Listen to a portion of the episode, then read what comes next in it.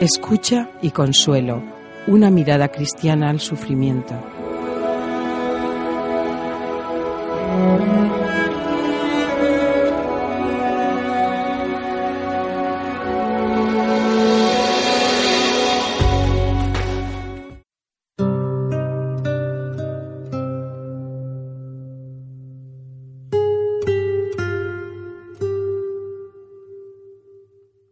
Camino a la luz.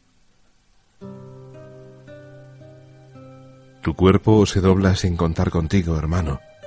Hoy te he encontrado en posición fetal, más dolorido que nunca, y callado, muy callado.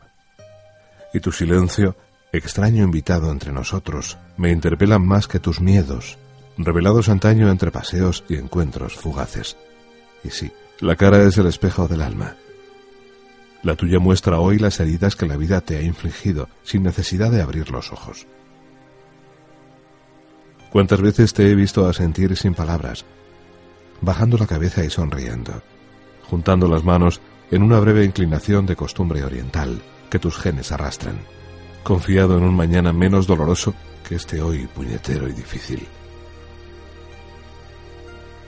Siento que se te va la vida por momentos y poco puedo hacer para ayudarte, salvo orar contigo, así, en silencio, porque las oraciones no se arrugan ni se doblan como nosotros, fluyen intactas hacia el eterno, especialmente cuando brotan del dolor y el sufrimiento.